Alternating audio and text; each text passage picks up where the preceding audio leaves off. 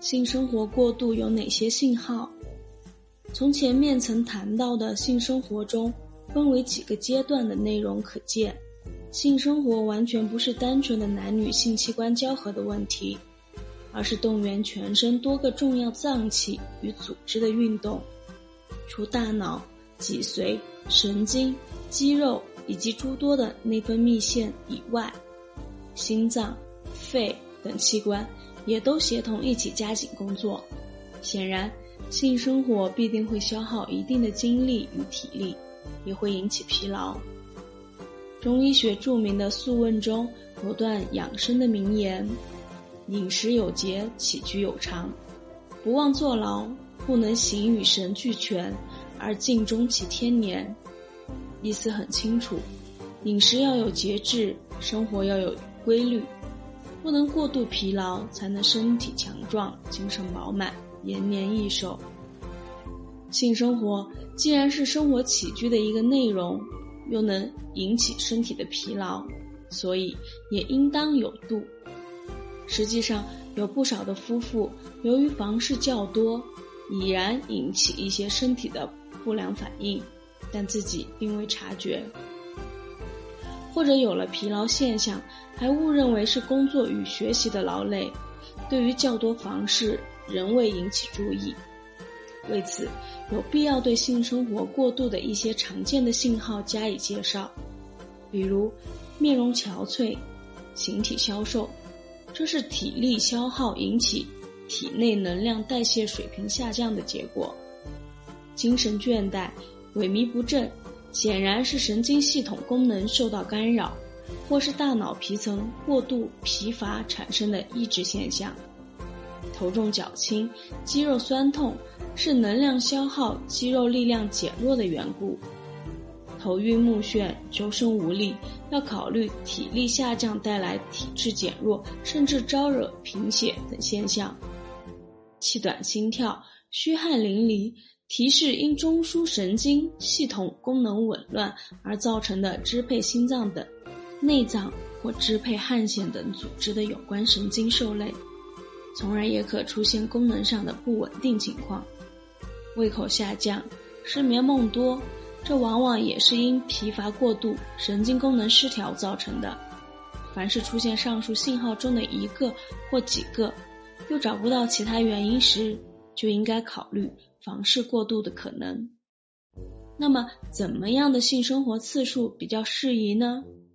这个问题没有一个统一的回答，因为男女双方。或者每对夫妇，除了性生理功能各有差别外，还要受到年龄、体质、体力、性格、职业、环境、感情、疾病等各方面因素的影响。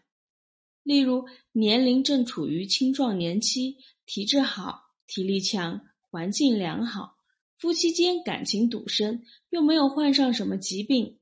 加上性欲又旺盛，即使性生活次数多些，也无碍健康。反之，年龄大，无论体力与体质都较差些，或者还患有什么慢性疾病者，性生活过 频势必会影响身体健康。那么，何为过度？有没有衡量性生活频次适度的原则呢？我国现代著名医学家吴阶平就曾在一篇谈健康的性生活文章中做过这样的叙述：性生活的频度受很多因素的影响，工作紧张、劳累都会减少性的要求，年龄也是一个因素，青壮年阶段性的要求较强，在男性五十岁以后，性能力一般下降。但也有至七十岁仍持中年时的性能力的，个体的差异是有很大不同的。同一对夫妇在不同时期性生活的频度也往往有一定的差异，不必做什么规定。总的来说，要避免因性生活造成疲劳、萎靡不振，影响工作和学习。社会上流行着夫妻过礼拜六的说法，也就是说每周性生活一次。作为平均频度来说，这是合理的。在青壮年期间，特别是新婚阶段，每周二至三次也不能说不正常。到中年以后，数周一次、数月一次也很普通。有资料表明，大多数夫妇是采用每周一到两次这样的频率性生活，并且以引起疲劳或不引起第二天工作、学习无精打采为原则。这样的安排与吴阶平教授的意见是符合的。为此，不妨将此原则作为性生活频度的安排指南。为什么一夜中不宜重复性生活呢？性生活最好的安排在夜晚睡觉之前，一旦完成性爱，也可以休息睡眠。但是日间工作太劳累的话，不妨先睡上一觉再行房事，这样不至于太消耗体力。有些夫妇喜欢清晨醒来性交，如果起床后随即要从事劳动与学习，这样的安排就不太适宜，因为房事后毕竟需要一个体力上的养息和恢复的时间。由于大多数夫妇来讲，一夜中进行一次性生活已经得到满足，但是个别夫妇双方性欲都很强烈，或者其中一方性欲特别旺盛。需要一夜中连续或再次性交才能满足，这样做法是否好呢？现代医学认为是不适宜的。首先，对于男女双方而言，都会造成体力上的较大消耗，势必会影响睡眠和影响第二天的工作与学习。其次，由于性冲动的连续与重复的发生，无论男女都会加强性控制神经司令部与性器官的负担。经常性的劳累过度，物极必反，以后反会功能衰退低下，造成身体健康或性能力的早衰。害处还远不止上述这些，例如男性经常重复性结合会延长射精的时间，因为第二次性交射精出现的时间肯定比第一次性交长得多，经常延长射精时间。会造成射精过缓、射精无力，甚至不射精的后果。再说，由于性控制神经司令部与性器官的负担加重，阴茎勃起会因过多冲动而下降。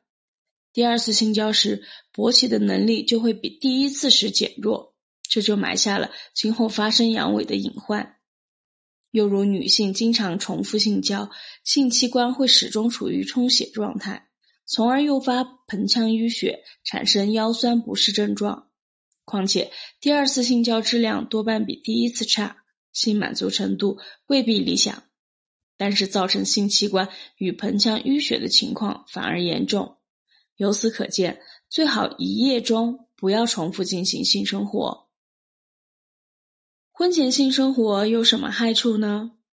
婚前性生活可不是一件好事。从伦理道德上讲，尽管男女之间经过热恋，也已积极筹备婚事，但毕竟还不是正式夫妻。性生活本身是负有社会与家庭责任的，要受到理智与道德的约束。此时有性生活，实际上也是一种不太理智、缺乏修养的表现，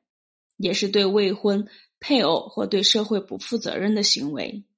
退一步讲，单从医学角度剖析。婚前性生活也有不少的害处，最大的害处有两个，一个是容易造成功能性的性功能障碍，也就是因某些精神和心理因素引起性功能异常。因为性功能的正常发挥与一个人的精神心理状态密切相关。未婚状态下的性生活，男女双方的心理状态会表现得十分复杂。由于不是正式夫妇，显得十分紧张，甚至是十分担心与惧怕，生怕给旁人洞悉，或者内心有一种自属与内疚的情绪，似乎有愧于对方或对方家庭。换句话讲，未婚而有性生活时，心理与精神状态都十分拘谨。在这样的条件下，男方容易发生早泄、阳痿、不射精等现象。女方则会出现阴道痉挛之类的异常，有时因这种不理想的性生活招致精神上的创伤。男的怀疑自己性能力有问题，女的考虑对方是否有什么病，自我添忧愁或互相猜疑。不但今后真的会为此引发功能性的障碍，而且还会埋下感情破裂的祸根。另一个是未婚先孕的问题，由于没有避孕方面的准备，结果导致女方怀孕。我们为什么要反对婚外的性生活呢？婚外性生活与婚前性生活有性质上的不同，这是一个第三者的问题，必然受到社会与家庭的严厉谴责。发生婚外性生活的原因很多，有的是品质败坏，有意识的玩弄异性；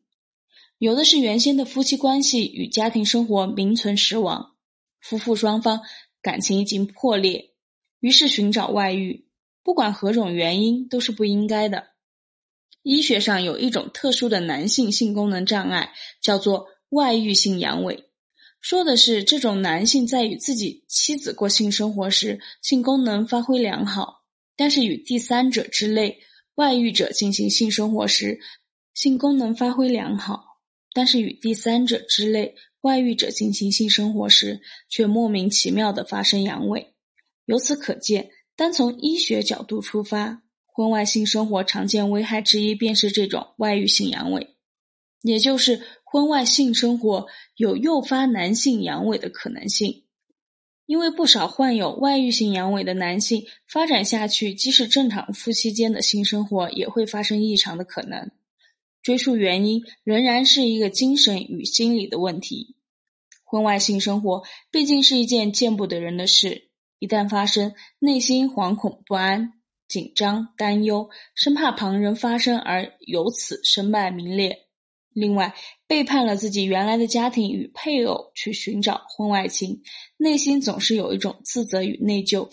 这种负疚性的心理状态会严重干扰大脑皮层性控制司令部的工作，于是性生活容易发生阳痿。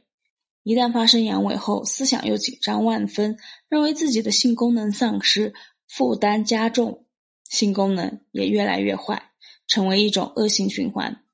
最终，性功能会变得一蹶不振。从医学角度看，婚外性生活还患有性传播疾病的可能，尤其性交对象若是非专一的性滥交者，性病便十分容易传播，这样对自己、对社会都有害。我们不必过多赘述婚外性生活的医学问题，单从肩负的家庭与社会责任，以及从道德层面出发，以充分说明这是一种不好的行为，应该坚决的反对。